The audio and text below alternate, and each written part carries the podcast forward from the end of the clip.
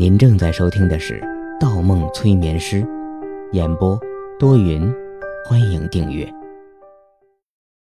第九章，疑云重重。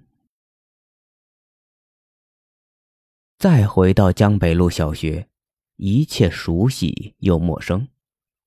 门口的保安见到方墨的白大褂，一眼就认出了那天兵不血刃的英雄。一个即使他回家吹破了牛皮都无人相信的存在。温情停住脚步，总感觉怪怪的。你就送我到这里吧，进去不太合适。方墨耸耸肩，有什么不合适？送你是其一，其二是来看一眼我的母校。那天走的急，没有留意，其实一点没有变化。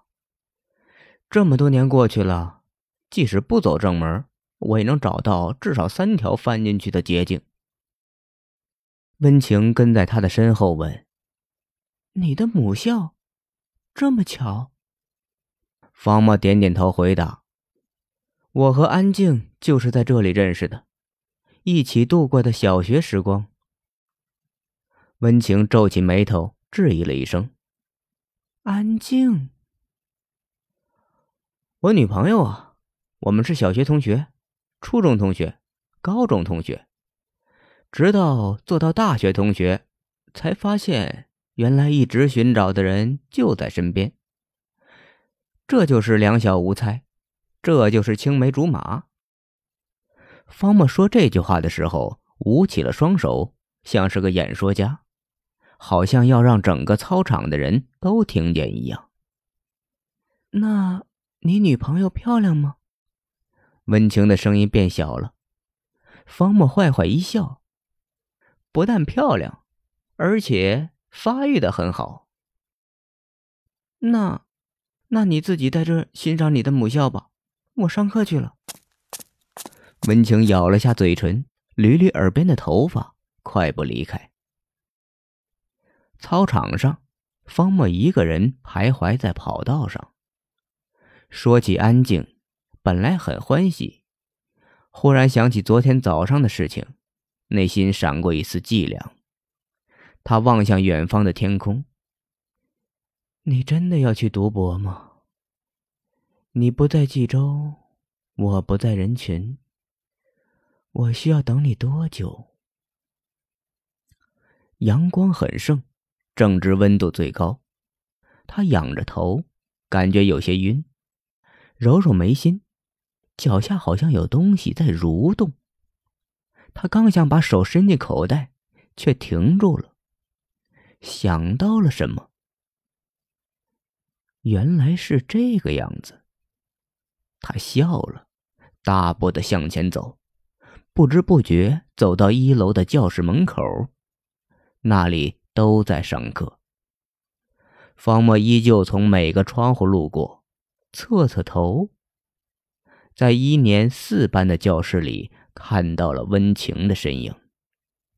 小丫头拿着教杆，声音洪亮：“第三排的同学跟我一起读，刚才的标音。”温情敲敲黑板，指了指几个学生：“你、你还有你，不对，口张大一点，认真看看老师的口型。”哦。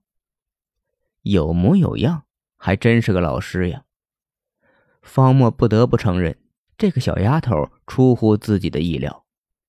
哦，他情不自禁的在窗户外跟着学了一声。也许是他的声音太大了，或者没有跟上教室里的节奏。方墨引起了全班人的注意力，所有学生都傻眼了。老师，有人在偷学。不知谁喊了一声，全部哄堂大笑，方墨也跟着笑出了声。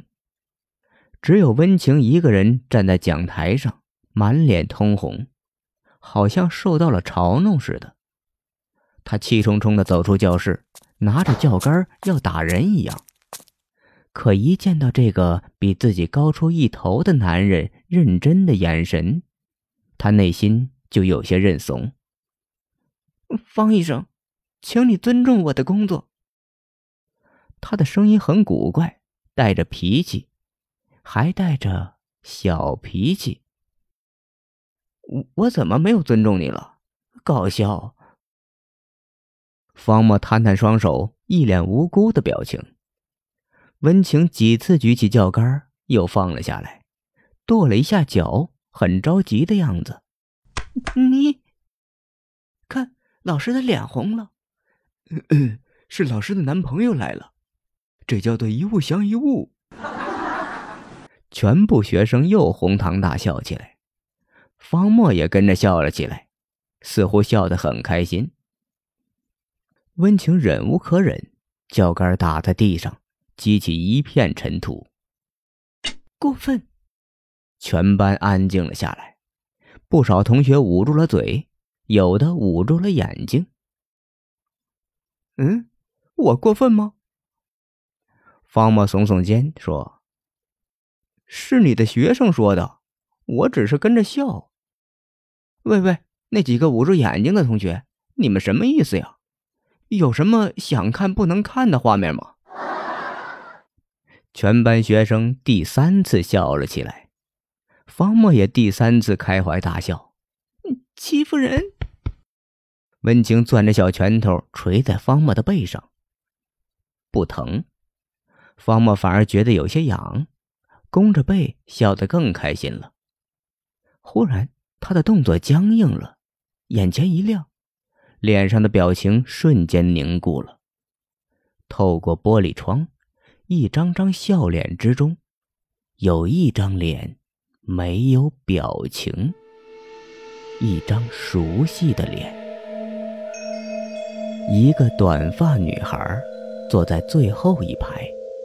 她的眼神冷冷的，和方墨对视着。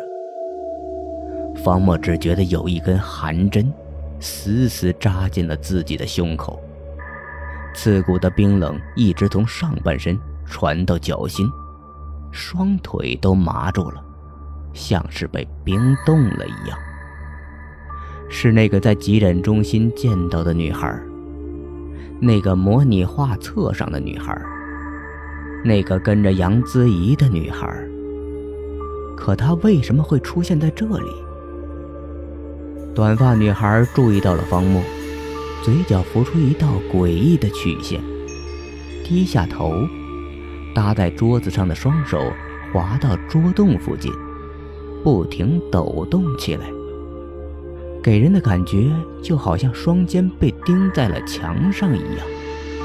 双臂没有任何骨架支撑，如同钟摆在摇晃。方墨眯起眼睛，用舌尖舔舔牙齿。一旁的温情一愣，注意到了方墨刹那间的变化。他被眼前的男人散发出的一股浓浓的杀气侵染，被那犀利点着寒光，似乎能穿透一切的眼神震慑住了。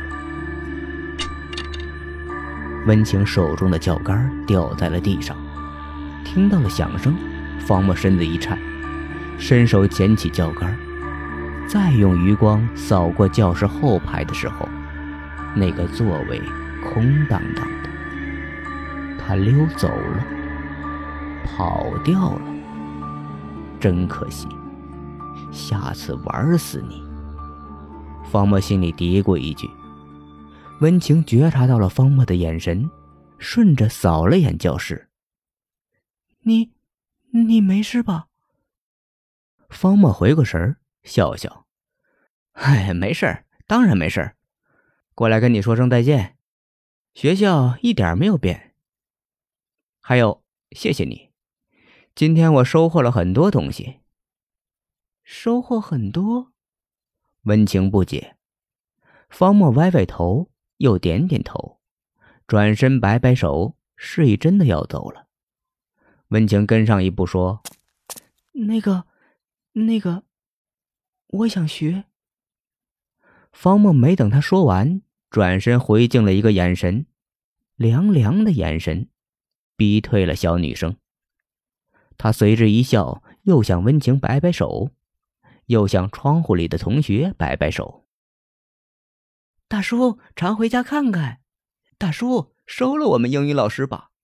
师公慢走。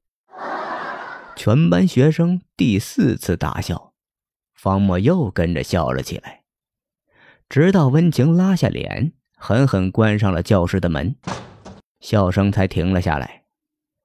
方墨摇摇头，又开始自嘲起来：“大师兄，师傅被妖怪抓走了。”手机响了，一个短信。关于杨子怡完整的档案和病历已经发到了你的邮箱。事情恐怕和你料想的一样，你要的地址我也发给你了。这件事是我疏漏了，表示感谢。李恩平。方墨眯起眼睛，一切都合理了。他撸起自己的袖子，嬉笑了一声。大师兄，二师兄跟着妖怪了。他又捏起自己的喉咙，走路都叉叉的，自嘲道：“那俺老孙先把那呆子打废再说。”本集播放完毕，喜欢请投月票，精彩继续。